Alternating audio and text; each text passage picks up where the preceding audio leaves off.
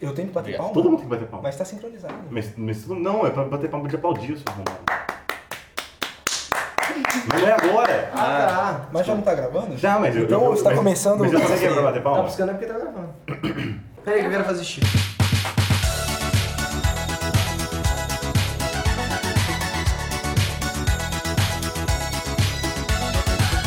Tá começando pela primeira vez o Pizza Tria.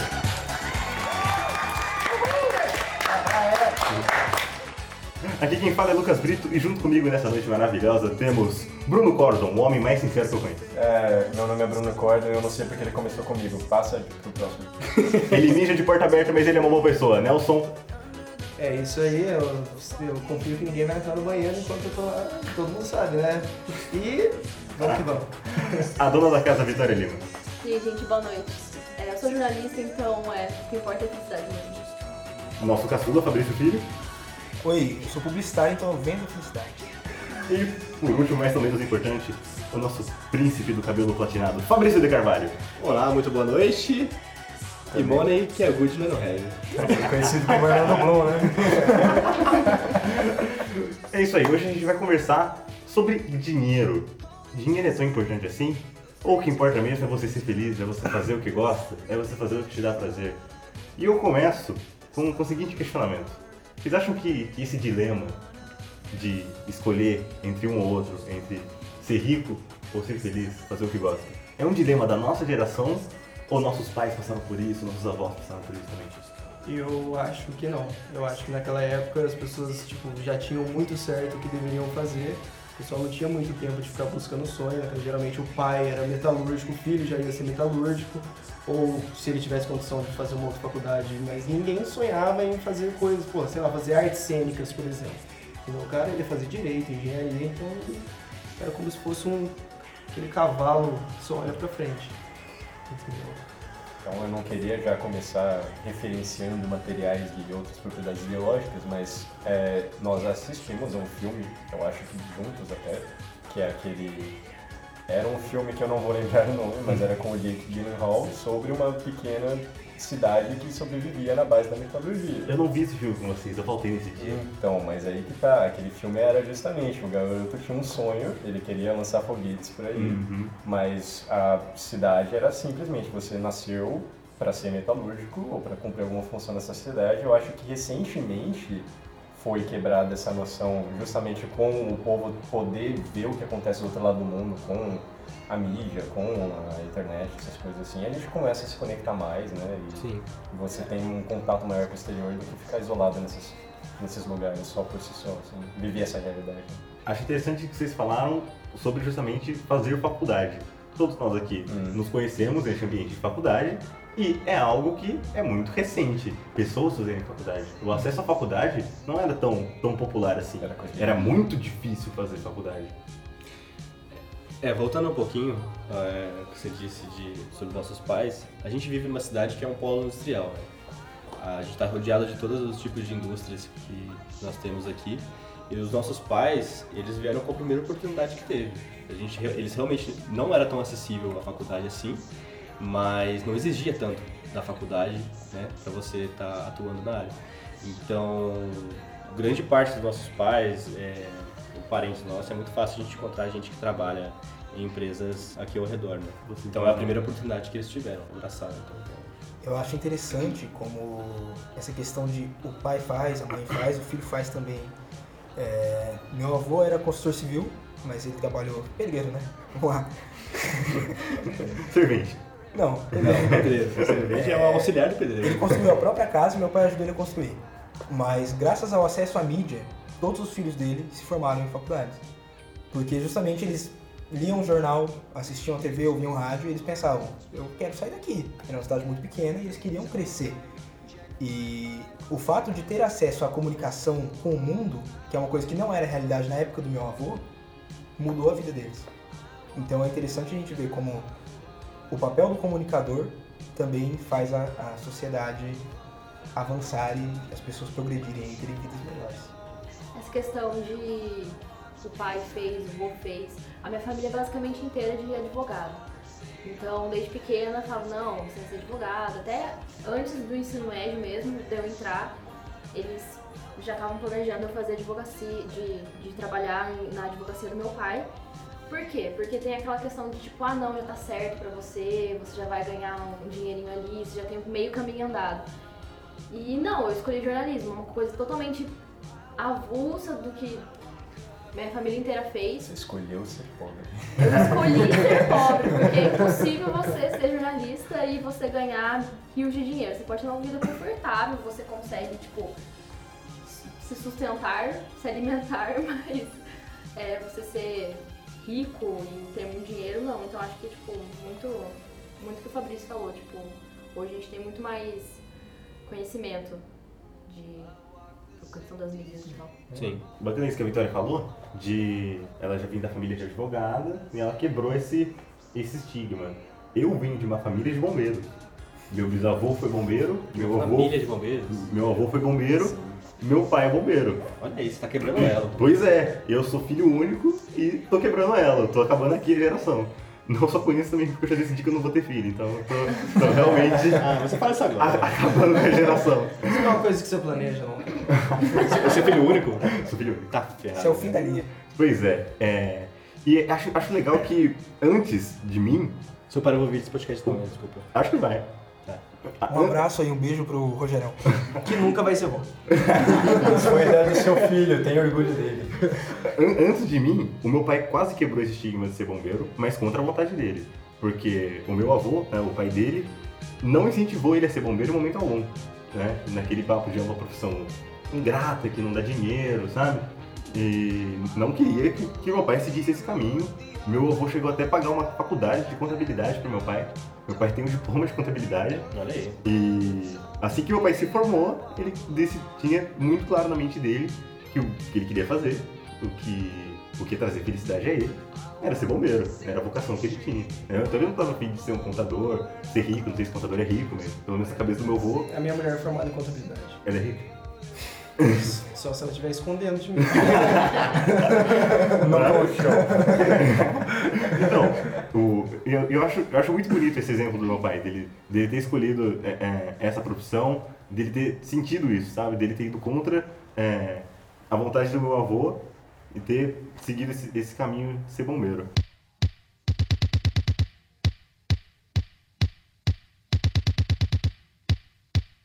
Vou pegar essa deixa e perguntar para os senhores se, quando vocês escolheram os seus cursos, as suas faculdades, vocês também sofreram repressão dos seus familiares, se eles te apoiaram, como é que foi? Cara, eu não sofri isso porque o meu pai, ele sempre me deu muita liberdade de escolher o que eu quisesse fazer, porque foi o seguinte, aquela história do pai metalúrgico, que o filho vira metalúrgico, é a história dele. Porque o meu avô, ele trabalhou a vida, a vida inteira dele em metalurgia, e o meu pai, no começo da, da vida profissional dele, foi na metalurgia também. Só que ele nunca gostou daquilo, entendeu? Só que meu avô, entendeu? Pressionava ali pra ele, pra ele continuar. E ele, pô, ele sonhava fazer outras coisas. Ele, é- ele, pô, ele é um cara muito articulado, entendeu? Então ele pensou em ser ator. Ele até foi pra USP um tempo fazer, fazer parte lá de um coletivo de atores, mas daí não deu certo. Aí ele voltou e foi corretor, mas ele sempre quis fazer direito. E depois de um tempo, um tempo ele já tinha uns 35, Mas naquela época já tinha corretor automático na, nos celulares? Ah, não, não sei. Era manual o trabalho, não era Não, não automático? tinha nem, não tinha nem, não tinha nem celular Ah, tá, naquela ele- época. Era uma época muito Mas, antes do mas como que ele era corretor, cara? Corretor de imóveis. que fique bem claro, em algum momento. Ele, não corrigia a prova do Enem, não. Não, não, não, não era esse tipo de corretor, galera. Entendeu? Aí depois ele, ele fez direito. Direito que eu digo de advoca- advocacia, entendeu? É que ele fez da forma correta.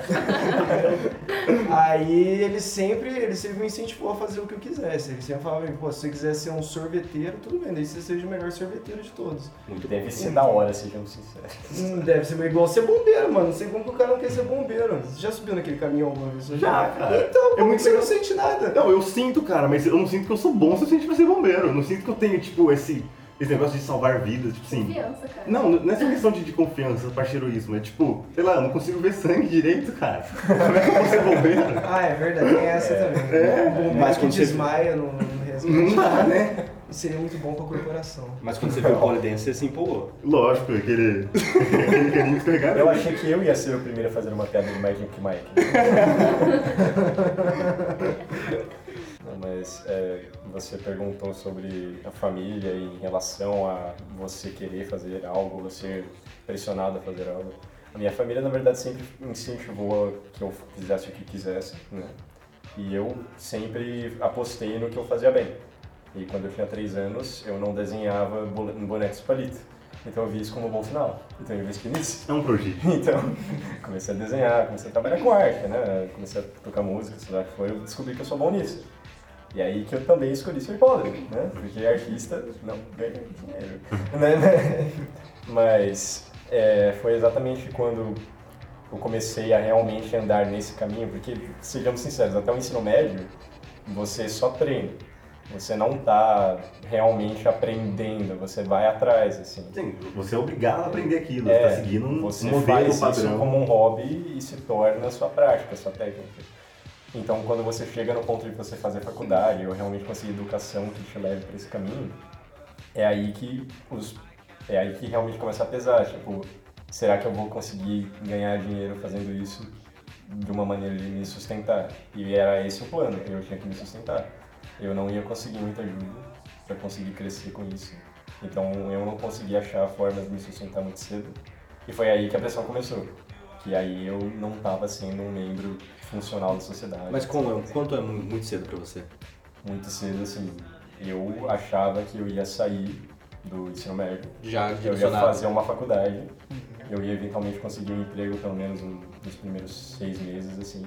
Mas é claro que a vida nunca é tão fácil e ainda para piorar, né? Não, não queria falar muito sobre isso, mas a, a crise caiu bem em 2015. Então, 2000 e crise. 2015. A gente que acha que vai estar tudo ótimo quando a gente terminar o ensino Exato, médio, né? mas daí você leva aquele balde de água fria igual todo mundo Sim. levou no YouTube em 2015. Eu não, eu não achava que ia ficar tudo bem quando eu passei no meio, É. não. Eu já estava com muito medo, porque, por exemplo, a minha vida inteira eu sabia o que ia acontecer no ano seguinte.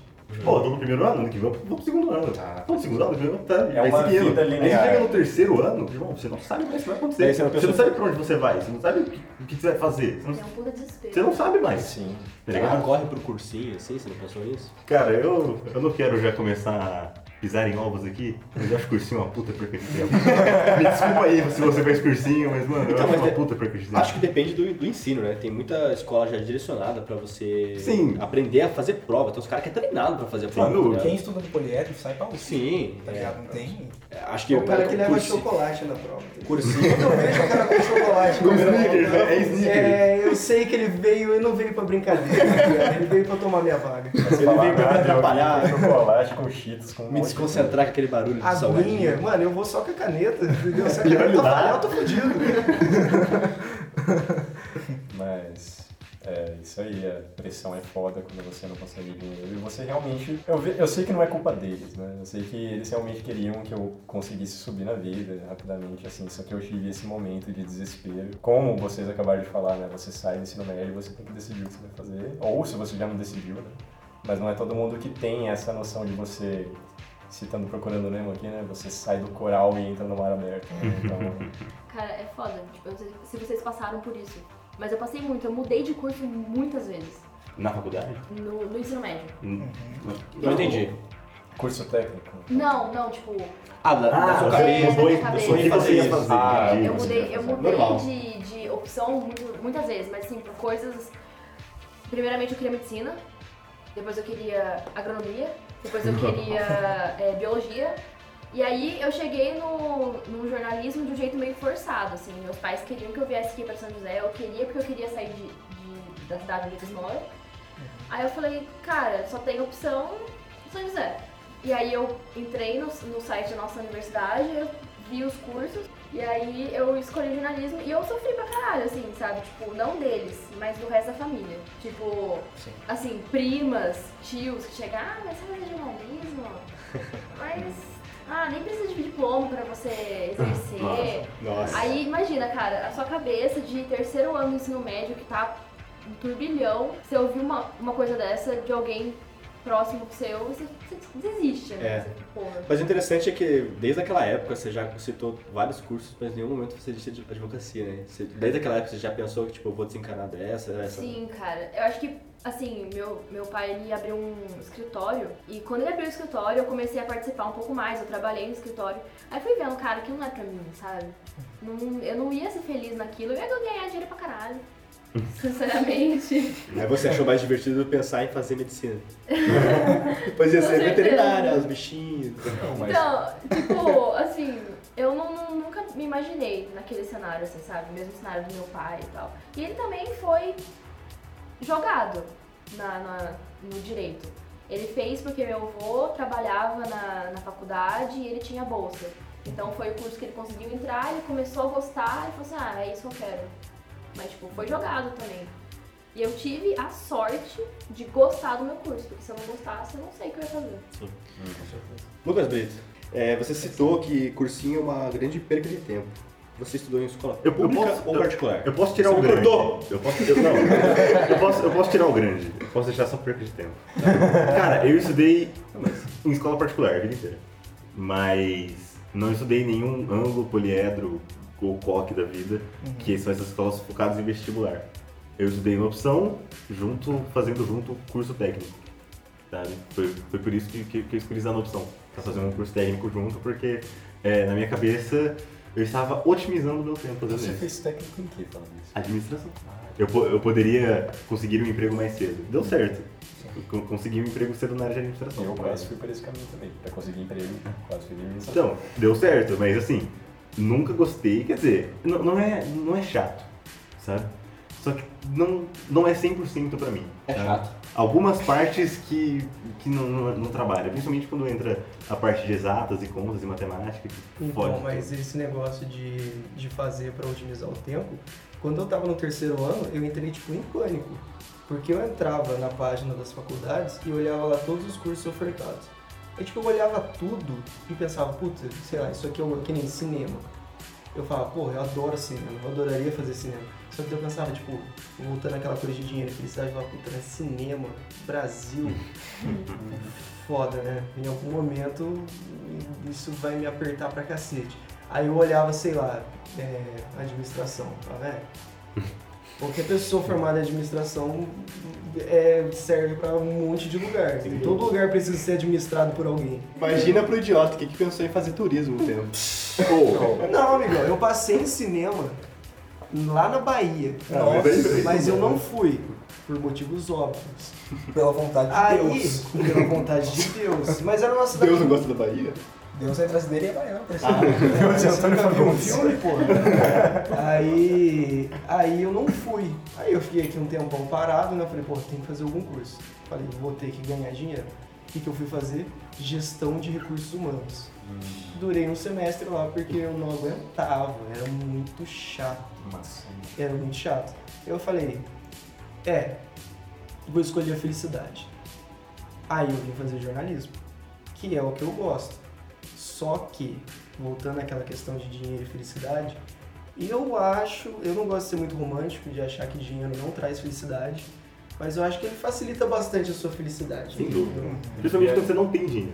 É, ele viabiliza certas ele coisas. que viabiliza, porque assim, não que você seja um cara que goste de acumular dinheiro e olhar na sua conta e ter lá tipo um bilhão de reais. Só que, vamos supor que você é um cara que quer fazer um mochilão na América Latina. Você de dinheiro. É. Você não vai sair vendendo miçanga na rua. Tá ligado? Você vai precisar de dinheiro pra fazer isso. Ou se você é um cara que gosta de ir na praia surfar, você precisa de dinheiro pra fazer isso. Entendeu? E, meu, você precisa de profissões que ganhem dinheiro.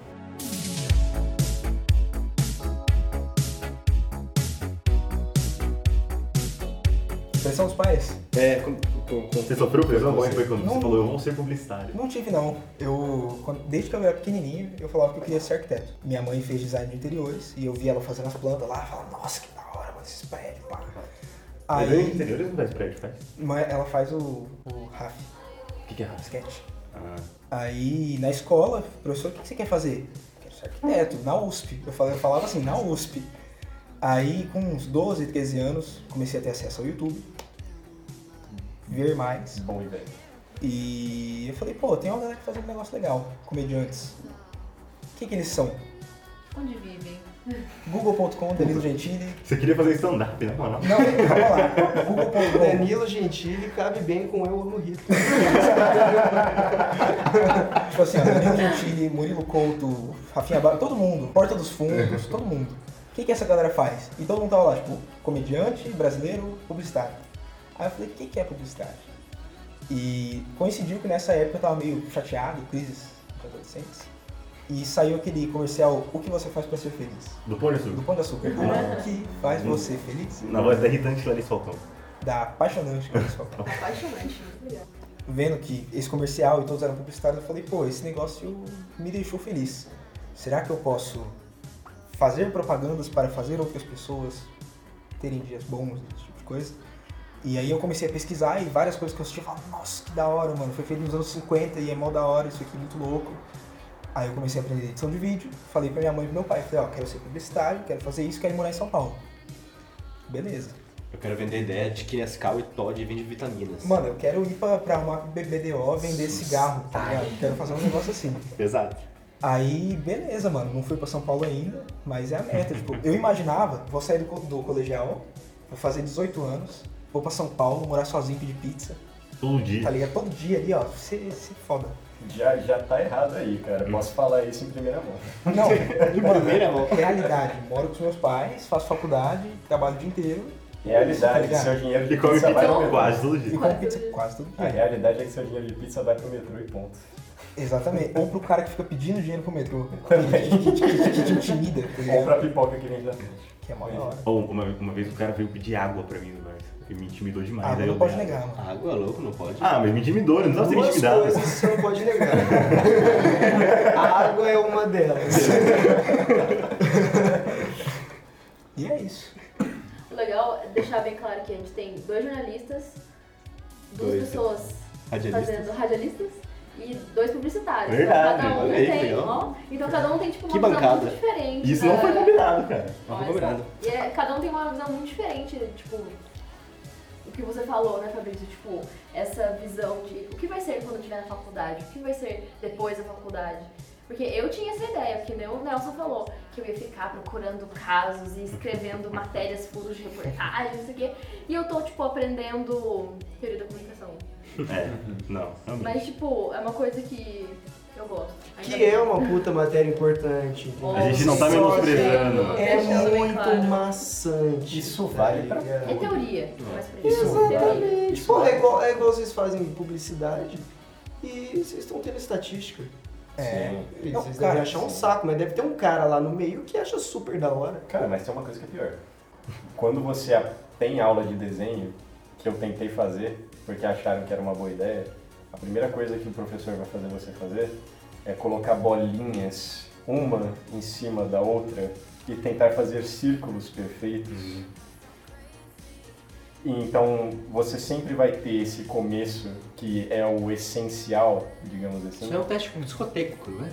Um teste psicotécnico, fazer bolinha em cima da outra. Então, Essa bolinha tá fora do padrão. Então, Você tem uma tendência ao. A minha opinião em relação a isso é a mesma que o Lucas tem sobre cursinho. Cara, mas isso, a, a gente vê isso em vários filmes. É o tira casaco, pega casaco. É. É, o herói ele nunca sabe porque ele tem que passar por esse treinamento. Mas sempre é um dos filmes com a melhor trilha sonora de todos os tempos. Sem dúvida. Cara, Justin Bieber. Justin Bieber, sim. É. Não, porra. Fiquei até o final do filme pra Sim. cantar Never Say Never. Aquela, a- aquela cena que, que o interesse amoroso dele dança o Lady Gaga lá no. no- como é que é o nome daquele tipo? É Dance, Dance. Revolution. É, é, no, no Dance Dance Revolution lá, ela dança a música da Lady Gaga, é uma puta cena. É, a Vitória estava falando essa ideia de, de cursos e tal, é, que ela mudou muito de opinião durante o ensino médio. E eu passei a maior parte do ensino médio decidido que eu ia fazer jornalismo na USP. Cara, eu ia falar isso agora. Eu, eu teve uma época de, tipo, dois meses, que eu falei, mano, eu quero ser jornalista. Então, tá ligado? tive uma Eu- época- Eu quero ser, ser o âncora do jornal aqui, ó. Então, a minha É época mundo pensa. foi quase o ensino médio inteiro. Eu falei, mano, eu pego muito bico jornalismo esportivo, eu vou fazer jornalismo, eu vou trabalhar no Globo Esporte. Do Fabrício Filho foi quando ele tava assistindo Suits, aí ele falou, puta, eu quero ser programa. aí acabou a temporada Puta, falou, ah, sabe que quando eu que eu descobri que eu queria ser jornalista, mano? Quando, porra, eu assistia muito, até hoje, né? Eu assisto muito ESPN. E o linha de passe, na época que eu decidi, que eu, porque hoje o linha de passe é muito bom ainda, só que na época que eu comecei a assistir, era o José Trajano, Juca Kifuri, PVC, João Palomino e no Rio de Janeiro tinha Fernando Calazans e Márcio Guedes. Mano, eu, assi- eu assistia aquela porra pra caralho, eu assistia ao vivo e assistia reprise, você não lembra? Eu gravava pra assistir depois. que pariu, mano. Eu falei, caralho, eu quero ser esses caras. Não, sabe quando que eu tive esse, esse lance? Foi quando o programa esportivo, cara? Globo Esporte. Cara, as reportagens que eles fazem contando a história dos jogos me emocionava, cara. E emociona até hoje. É, eu, eu eles fazem, assistir. eles é, fazem umas reportagens muito boas contando a história dos jogos, cara. Eu falei, mano, é isso que eu quero fazer, tá ligado? Mas eu acabei mudando de ideia no momento. Eu ainda tenho esse sonho de fazer jornalismo, sabe? Eu ainda quero fazer. Acho que vai ser, até ser a minha próxima faculdade. Eu escolhi fazer rádio e TV no momento por achar que é, A grade se enquadrava mais. a grade se guardava mais e ela ia ensinar coisas que eu precisava mais. Eu, Audiovisual tem alta. é, eu entrei nessa pegada de videomaker e tal, enfim. Sim. Porque às vezes, mano, você pode ser feliz e ganhar uma grana. Certo. Sim. Tá ligado? Porque você não precisa necessariamente ter um emprego só. Justo. Você pode ter um emprego completamente, pô, às vezes, sei lá, burocrático e financiar as paradas que você gosta de fazer, principalmente em jornalismo, mano. Você leva como hobby. É, você, você faz o seu trampo hum, de segunda a sexta, aí você pega no final de semana e vai, sei lá, mano, pro sertão entrevistar a Uhum. galera que vive no semiárido.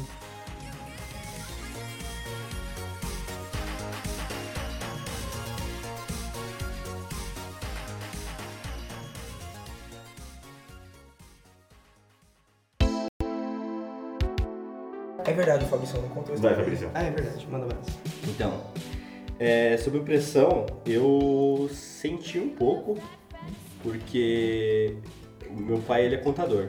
Hum. E minha família inteira, meus primos, tudo fez Senai, já vai fazer um cursinho lá na IDEP, caralho. Então, tipo, já vai. E, e esses cursos você faz direcionado já para um estágio, por exemplo. É, tem gente que vai fazer a prova já para ir para uma empresa, né? Você faz já direcionado para ir para lá, não é para Sim. caçar um estágio. Então, você já vai bem direcionado. sim. Trainee também. É, e eu nunca tive essa vontade de. Eu sempre falei para meus pais, eu não quero trabalhar em fábrica. Então eu sempre fui muito cobrado por isso, por não, não- não querer fazer esse tipo de, de trabalho. Mas eu- eu- é um pouco frustrante porque eu, tive, eu sempre tive tudo assim, tipo, se, for- se eu for pensar assim, eu. Se eu quisesse, eu queria. Por mim, eu seria contador, igual meu pai. Jura? Eu tenho. Sim, se eu. Você falou. sim, porque. porque ele vai- ia tá- me dar todo o apoio necessário, sabe? É, é, eu, eu imagino que a Vitória pensa na mesma coisa, sabe? Você tem tudo, todo o suporte ali pra você seguir ali, Pronto, sabe? né? Você- mano, se fosse tão fácil, só querer, tá ligado? Mano, claro que isso aqui eu vou querer ser isso, sabe? Só que não é assim, mano. Minha cabeça pensa diferente. Não, mas você tá certo, é só querer. Mas o só querer não é tão simples. É. Era só a Vitória querer ser advogada. Mas ela não queria. E muito difícil você querer, tá ligado? E, cara, é muito foda quando você vê que você vai pra outro caminho. Tipo, eu vi o quanto eu perdi. Porque, assim, meus pais estavam dispostos a fazer de tudo pra eu ficar na cidade deles. Então, tipo, eu ia trabalhar com eles, eles iam me dar um carro, eles iam pegar um apartamento pra eu ficar lá. Tentaram Então, subornar. Total, total. Até hoje eles fazem isso. Então, assim, você vê. Um abraço, pais dos Um abraço, saudades. Um abraço. Amo Se vocês. vocês querem me subornar, eu não sou tão difícil de comprar assim, não. Isso aí. pra Paraisópolis na hora. Rapidinho. Eu tô Coloca o terno. Então, eu acho que é foda. Eu tive sorte de estar gostando do que eu tô fazendo. Porque se eu tivesse frustrada com o curso, cara, ia ser muito tentador. Tipo, voltar pra lá, fazer o que eles querem que eu faça. Mas você ia dar o braço a terceiro? Eis a questão. Orgulhosa que sou, acho que não. Mas eu acho que eu, eu pensaria bem mais, assim, sabe? Se eu ia ficar aqui. Eu ia jogar tudo pro alto mesmo, assim. E, porra, lá tem.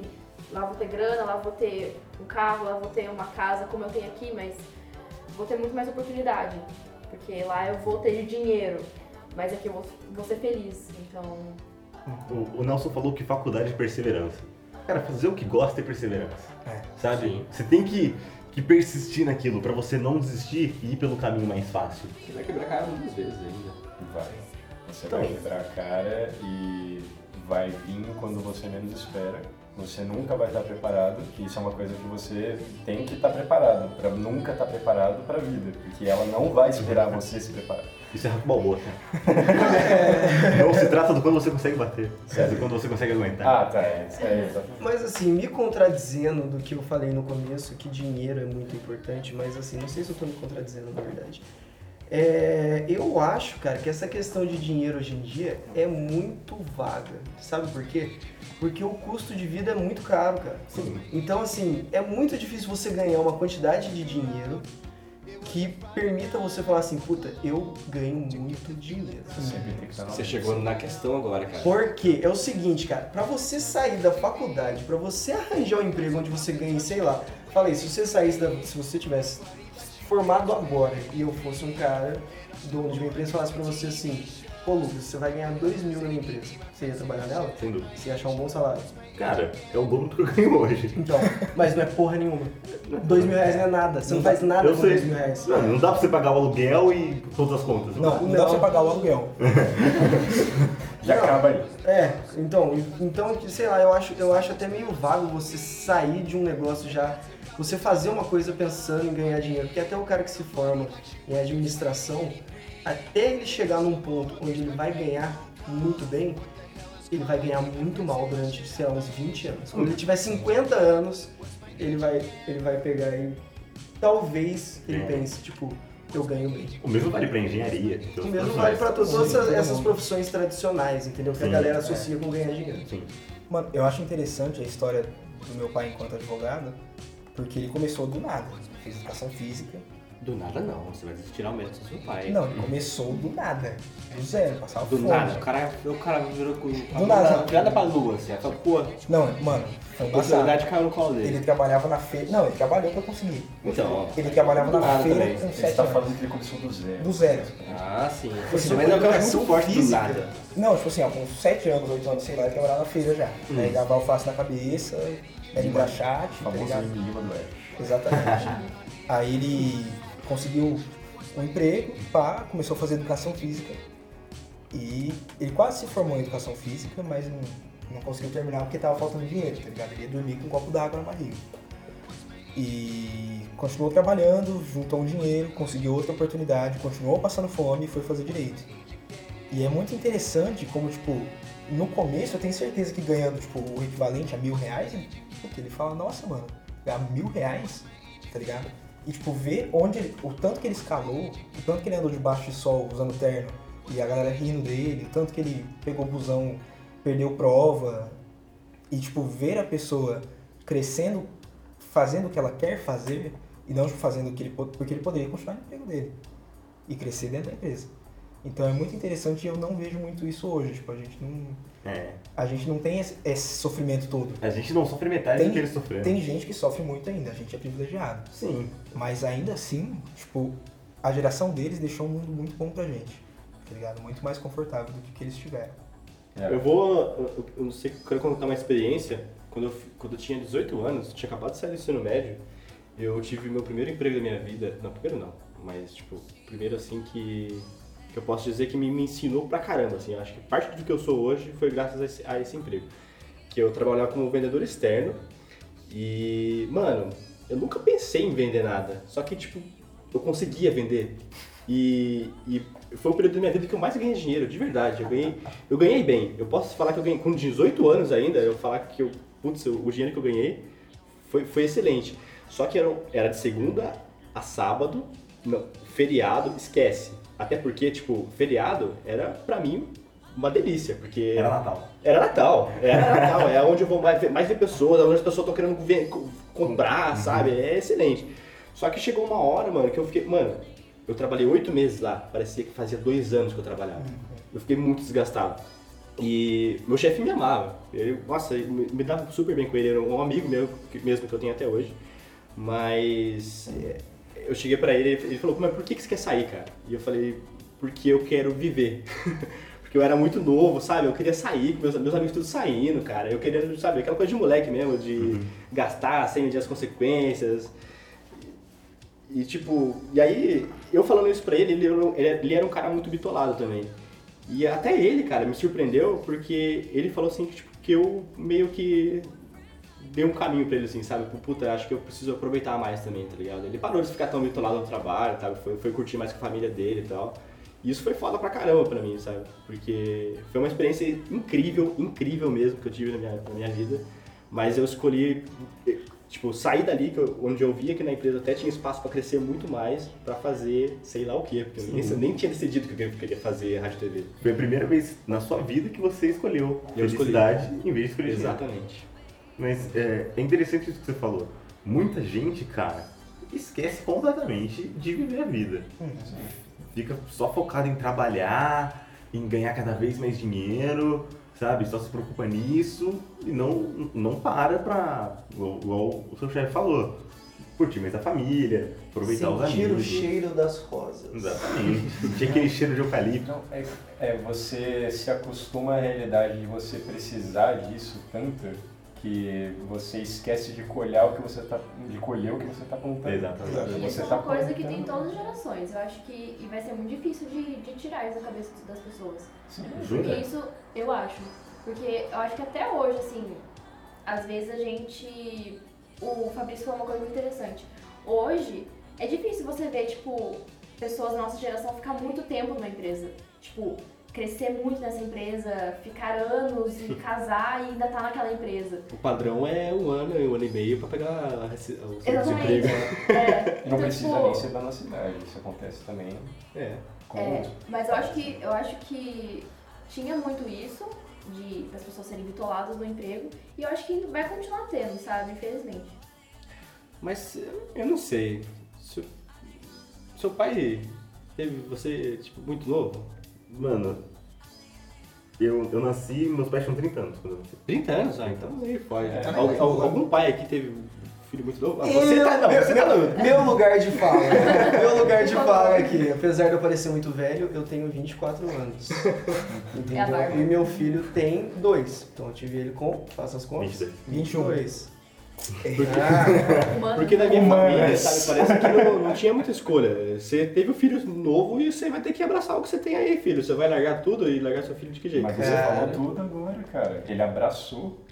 Mas ele abraçou, mas ele ainda tá seguindo o sonho dele. sim, sim. Só que assim, eu não culpo o cara que numa situação dessa esquece tudo e fala, beleza, mano, agora eu vou ter que viver igual o, É. o cavalo ali que só olha pra frente. Entendeu? Porque realmente, mano, é uma coisa. É um Não é negócio. mais só você não pode, vida. você não pode brincar com a sorte ali, entendeu? É Você uma não pode- vida que tá dependendo É, de é uma você. vida que tá dependendo de você, tá ligado? Então, e isso, isso mais voltando lá no início do programa, isso mais ainda antigamente. Que a galera tinha filho ainda mais novo e o cara tinha ainda menos opções do que fazer da vida. Entendeu? E Mais pressão e também. mais pressão e, meu, e é, e é foda. Então, você não, eu, eu não julgo o cara que esquece.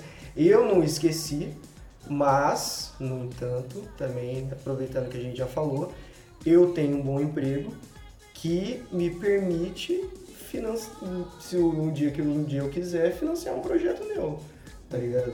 Não ganho bem, não considero que eu ganhe, que eu ganhe bem, mas assim, não dá, dá pra viver uma vida da hora aí, Dá tá pra dar um ligado? jeitinho. É, dá, você aperta ali, aperta aqui, meu. E eu acho que assim, dinheiro não é, não é feito pra guardar, cara. Se for pra guardar dinheiro, você tem que guardar de muito. Isso foi uma coisa que minha mulher me ensinou, entendeu?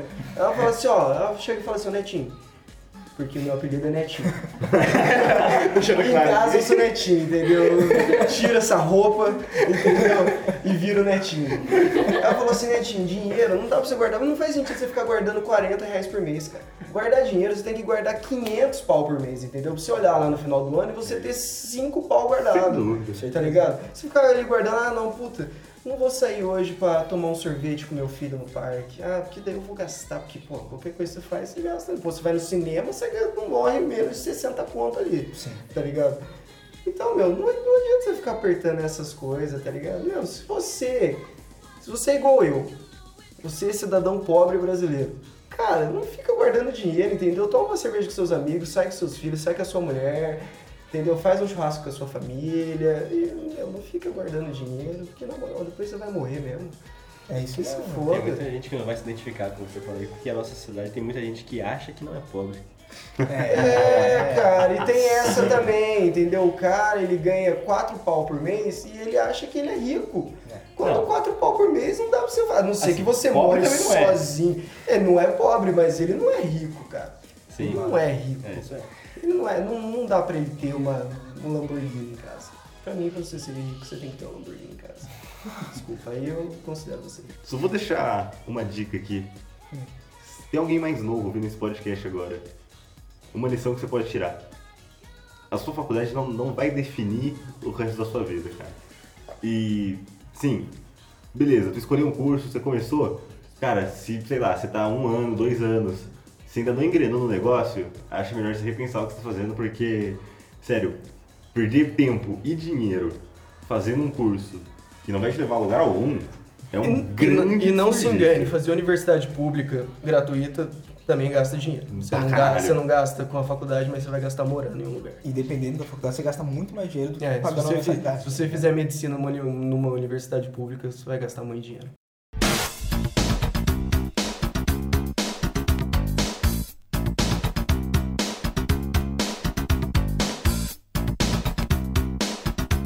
Uma curiosidade, eu, eu faço rádio TV e muita gente, não importa ah, o lugar, não importa o ano, muitos alunos de rádio TV são frustrados que queriam estar estudando fazer cinema. Eu incluso. Cara, sonho em fazer cinema, Você já faz cinema? alimento a minha esperança de um dia conseguir é, bancar uma faculdade fora do país para fazer cinema. E você falou que você pensou em fazer turismo? A minha namorada está estudando para fazer turismo na Europa. Na Europa.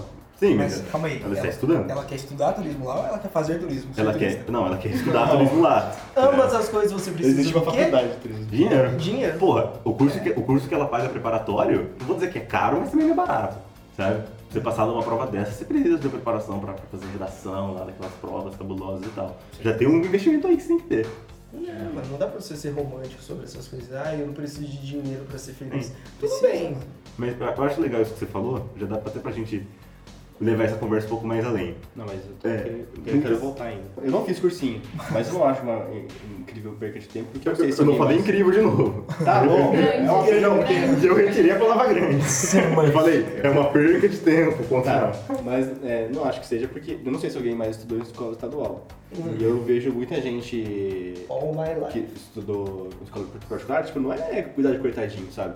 Eu vejo gente falando, mano, quem, faz a escola realmente é o aluno, só que não 100%. Sem dúvida. Você tem, tem que ter um direcionamento foda. E quem estuda em escola estadual, cara, é foda, tipo, você bater de frente com quem estudou em particular e quem tá fazendo. Tirando o fato desses caras que já são treinados pra fazer prova, tá ligado? Mas é uma realidade totalmente diferente. Mas beleza, e quem estudou em escola particular faz cursinho? Quem estudou no poliedro faz cursinho? Aí tá gastando dinheiro dos pais. Ah, então beleza. Mas é, Mano, é- Esse era o meu ponto. é aí que tá. Provavelmente devem ter dinheiro pra ser gasto. Exato. É. Exato. Mas aí que tá, eu posso adicionar uma coisinha ainda. Eu fui um cara que estudou em escola particular e estadual. Uhum. Então eu vi, É, Os dois lados da moeda. não é nem a questão de ser os dois lados da moeda, mas tipo a diferença também, porque eu lembro claramente de fazer o último ano do ensino médio numa escola estadual. E eu lembro de ter tido a mesma matéria do segundo ano no terceiro ano. Eu nunca tive terceiro ano, pra ser sincero. Então, Sem falar do inglês, né? Que você viu o verbo to be desde o início ao fim. Né? é, Ah, cara, mas inglês pra mim nunca foi problema. Mas sabe Meu é inglês de escola particular não foi bom, não. No- Na escola pública eu corrigia a prova, tá ligado? Uma coisa errada, eu colocava no canto assim, ó. Era zoado. O enunciado também. Não, era zoado. Era Uma, zoado. eu não sei, ó, querer uma vez eu tá? questionei isso com um professor de que a gente só via o verbo to be e ele, e ele falou um bagulho que é verdade, né? Mas tipo, mas e aí? Todo mundo aprendeu mesmo? E realmente nem, não, Justo. não tinha aprendido realmente. Mas aí, isso é problema meu agora? Ou é, será que é de vocês, tá ligado? Mano, eu- uma coisa que eu acho interessante, que, que nem o Brunão também, eu estudei até o nono ano em escola particular e fiz o colegial em escola pública. E é interessante você ver as perspectivas das pessoas.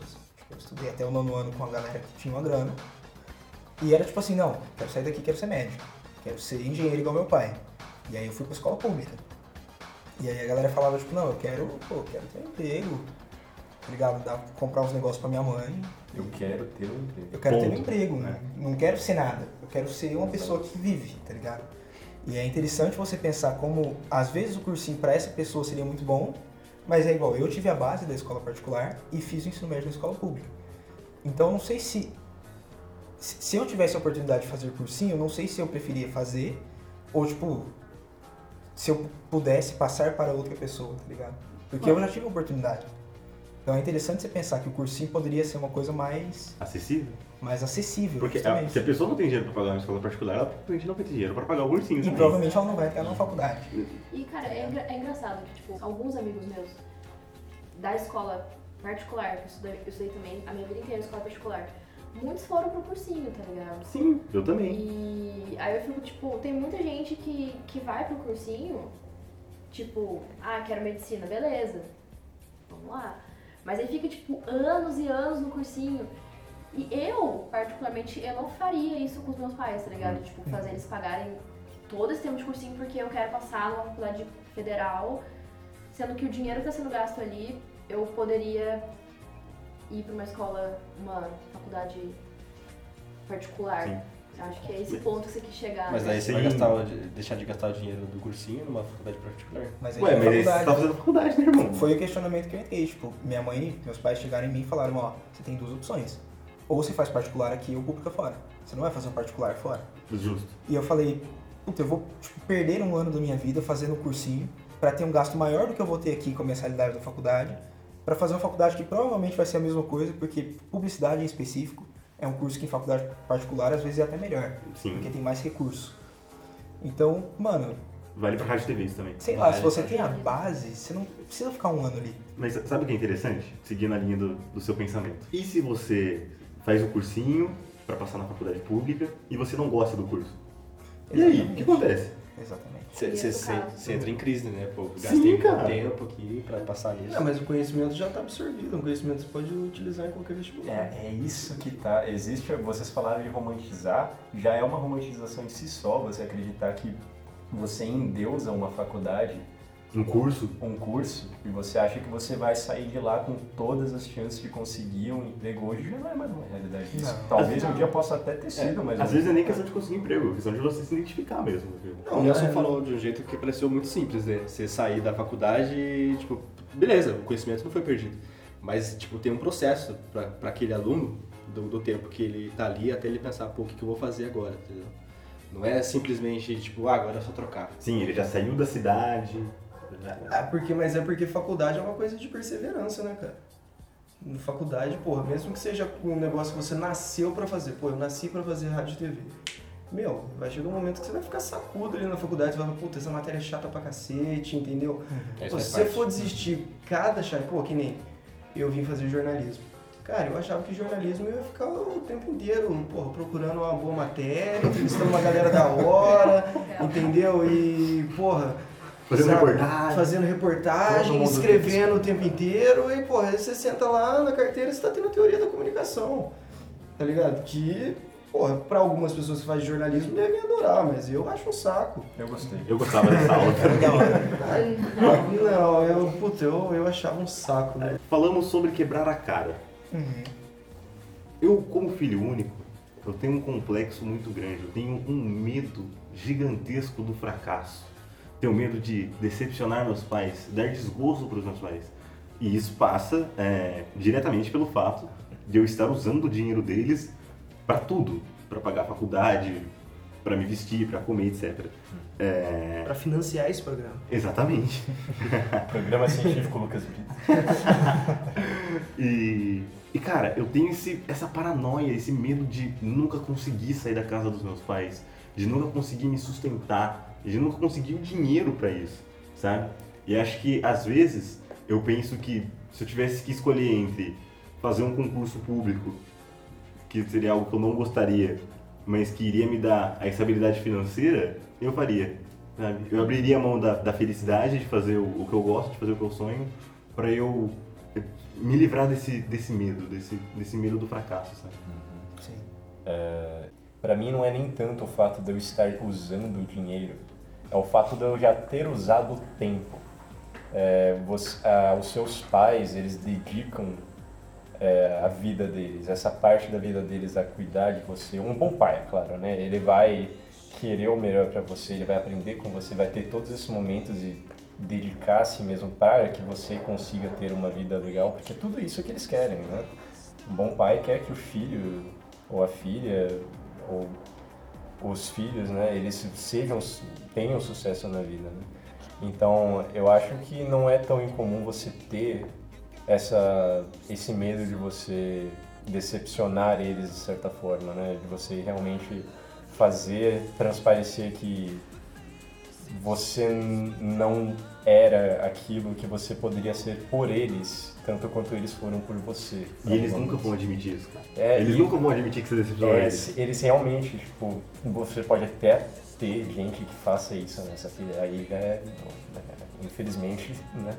Só que, o- de novo, os bons pais, eles nunca vão admitir que você passa por isso. Porque não é um favor, assim, tipo, claro que é um favor pra gente, né? Mas tipo, É, não é um mas- pesar pra eles. Exatamente. sabe? Eles fazem isso porque eles querem, eles É. realmente querem, sabe? Mas eh, você, eh, realmente, eu me identifico com a ideia de você não conseguir não sentir essa sensação de que você tá gastando eles. Você quer passar um orgulho, né? Sim. Não, você quer mostrar que você tipo, venceu, tá ligado? Que o investimento que eles fizeram em você valeu a pena, deu Valeu retorno, tá pena. ligado? Você fez alguma coisa com aquilo, com aquele tempo. Sim. E, é, e é claro, assim, eu, eu falo isso e a gente pode talvez até guardar para outro podcast, mas eu fui é, criado por mãe solteira. Eu nunca tive pai. Então eu admiro ela, tipo, a minha mãe lá em cima, por quê? Porque ela realmente escolheu sofrer por tudo isso. Ela carregou esse peso sozinha.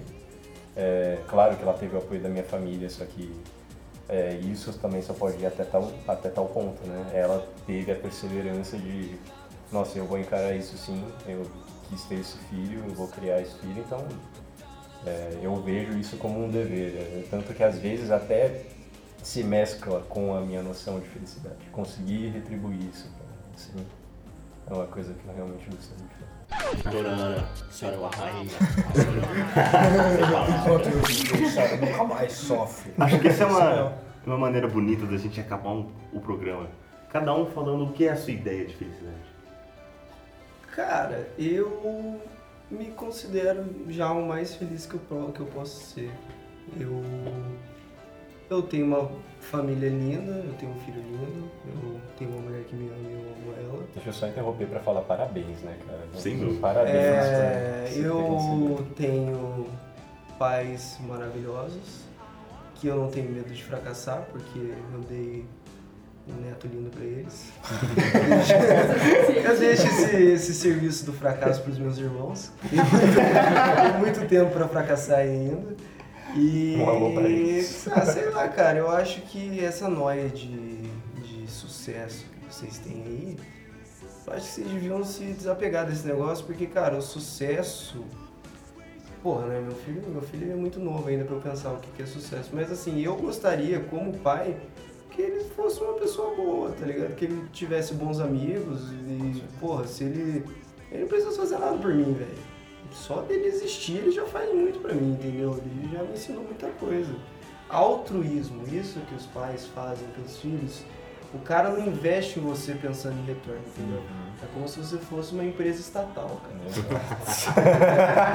Assim, os filhos são empresas estatais. Essa é ele, ele, faz, ele faz isso pra você ser feliz. E, cara, igual meu pai falava pra mim, se você quiser ser sorveteiro, vai lá, cara. E Mas seja o melhor sorveteiro. Seja o melhor sorveteiro, seja a melhor pessoa que você pode ser, cara. Entendeu? Tenha bons amigos, cuide bem das pessoas que gostam de você.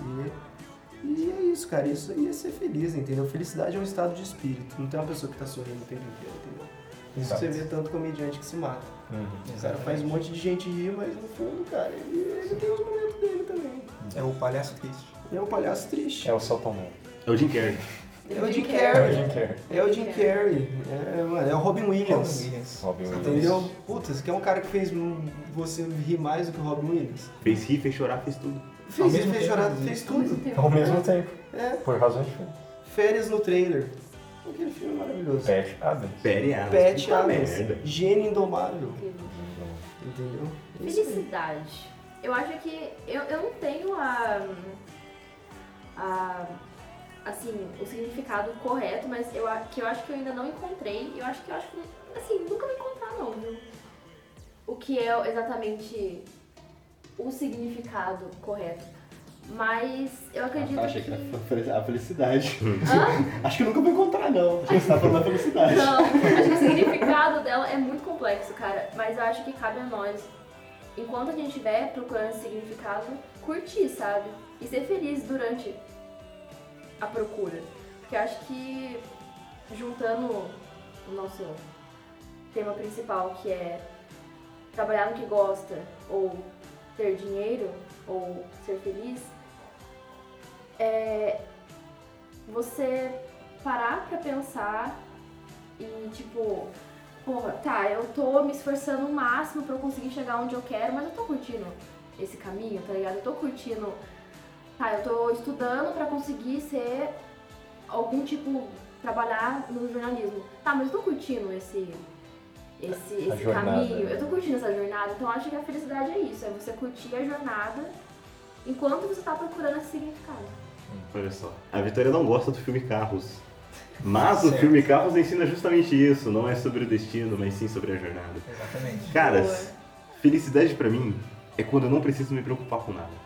Quando eu estou curtindo meu momento sozinho ali jogando videogame, ou quando eu tô com a minha namorada, com a minha família, com os meus amigos e não existem problemas, sabe? Eu entro nessa, nessa dimensão paralela onde eu só aproveito aquele momento o máximo que eu puder sem me preocupar com o trabalho na segunda-feira, sem me preocupar com a prova, sem ter nenhum tipo de, de treta pra resolver. Acho que isso, esse pra mim é, é o estado de felicidade. Mas eu diria que você é uma pessoa, Lucas, que coleciona momentos.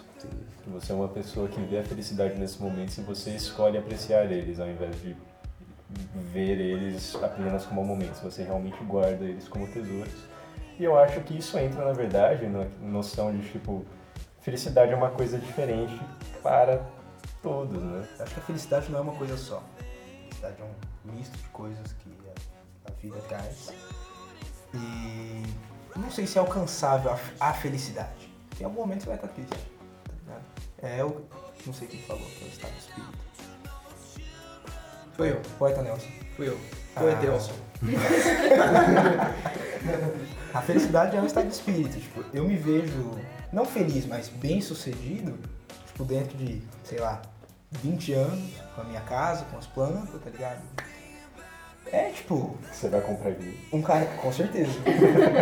um carrinho pra ir no mercado, minha agência, uma mina que me apoie, que eu possa apoiar ela e Plantou medicinais. planto muitas ervas. Não, não precisa de criança, tá ligado? Mas se acontecer, se não rolar também, não, não, é necess- não acho. Tipo, por não ter. Mano, tá tentando, tá tentando assim, ó. Eu tô tentando Jogar uns panos quentes? Não, Irmão, não. assume, você não quer ter filho, foda-se. Tipo assim, ó. Problema, cara. Não é que eu não quero ter, eu penso que talvez. Pô, eu seria um puta pai. Tá Beleza, ligado? irmão. Adota a criança. Mas, não, mas tipo assim, ó. É. Você Eu- seria eu não-? Puta, pai. Tipo assim, hoje eu não penso em ter, mas caso venha a ter, tenho certeza que vai complementar. É uma coisa que eu não sinto falta porque eu não tenho. Quando eu tiver, eu não vou viver sem. É isso que eu tô querendo dizer. E. E é muito interessante você pensar que, tipo, a gente tá no caminho pra felicidade. Tá? Querendo ou não, você tá construindo dia a dia o que você acredita ser certo pra um dia ter a sua felicidade ou o que você considera o seu sucesso. Então, qual era a pergunta mesmo? O que é a felicidade? O que é felicidade Que pra a, a felicidade é um sofá bem quentinho, é, Netflix ou mozão? Netflix e mozão e um pouquinho de dinheiro na conta pra comprar umas pizzas. É isso.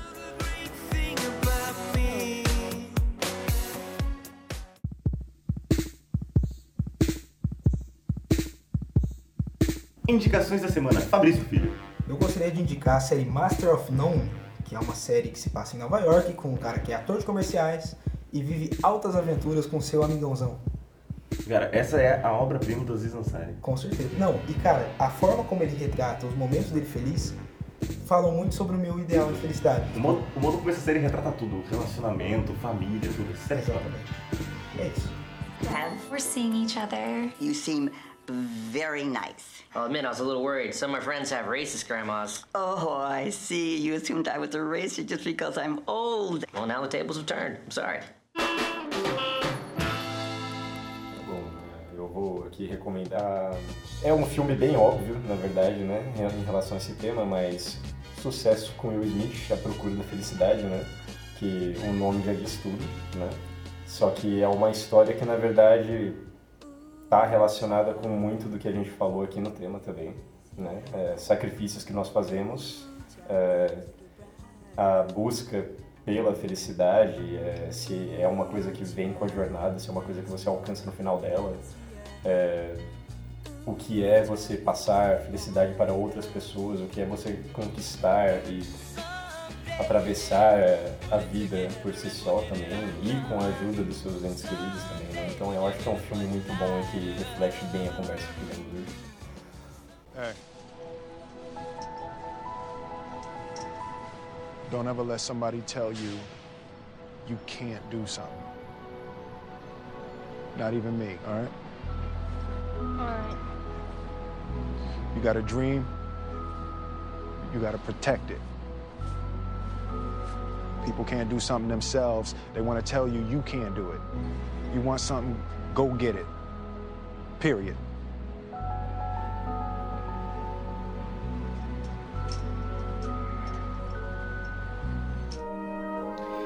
Eu vou indicar um filme que eu amo de paixão, que eu sempre assisto ele quando eu posso, quando eu tô desgosto da vida, quando eu tô achando que a minha vida é uma merda, que tá tudo péssimo, que chama Tempo de Despertar, é o Waking, com o Williams e o Robert De Niro.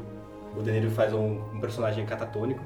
A partir de um momento da vida dele, ele perdeu todos os movimentos, desde criança. Só que a partir de um momento, eles acharam uma cura e só que essa cura ela é temporária e o filme a trama se desenrola nele vivendo a vida dele o máximo que ele pode nesse período e é incrível ele passa uma lição de vida muito muito foda e se tem uma definição de, de felicidade é o que é ele foi nesse tempo What I believe, what I know, is these people are alive inside.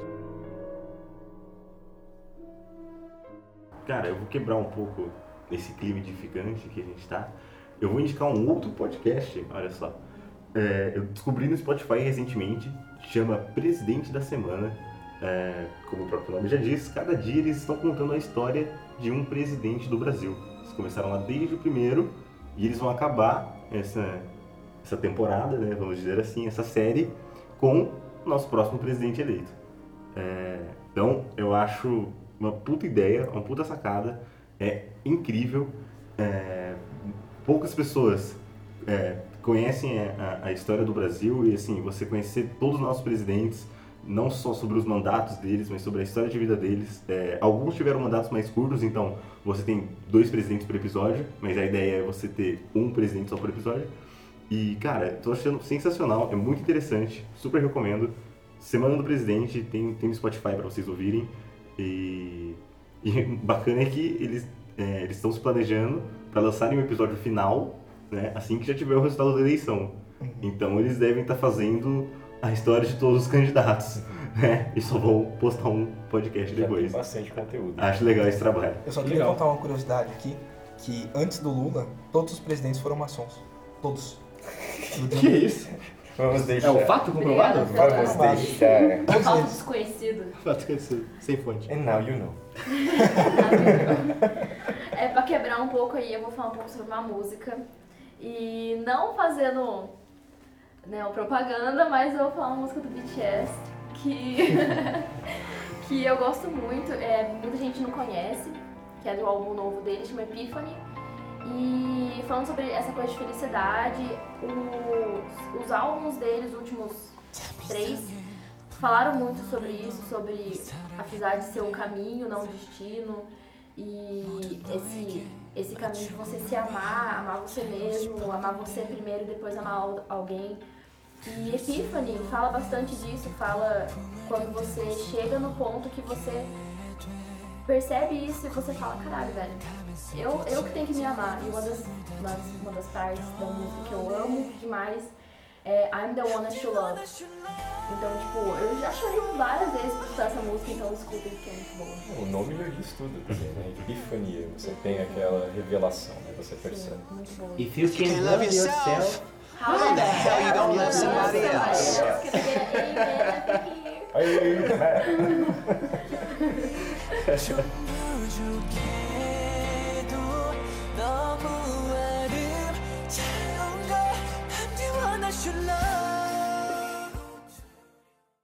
Mama, não quer, não faça. Pra falar um pouco de felicidade, como ela pode estar em coisas banais, eu queria indicar um filme que quem gosta de jornalismo esportivo provavelmente já deve ter visto ou ouvido falar, que é um documentário que chama Geraldinos, que é sobre a geral do, do antigo Maracanã, não do novo.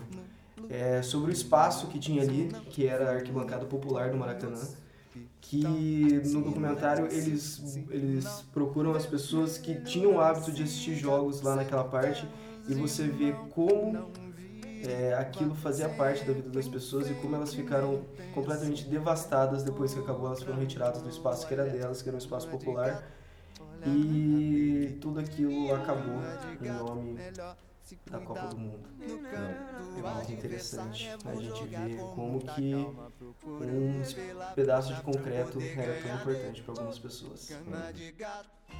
A minha relação com o Geraldinho era bem, bem direta. Eu sempre fiz muito gol.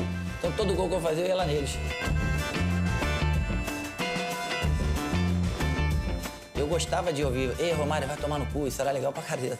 Isso me fazia eu fazer mais gol. Deu várias vezes vontade de pular daquele fosse e cair lá em cima, mas não tinha como voltar, então não dava pra fazer essas maluquices. E esse foi Nelceta. o meme nunca vai morrer. Ele só muda de forma.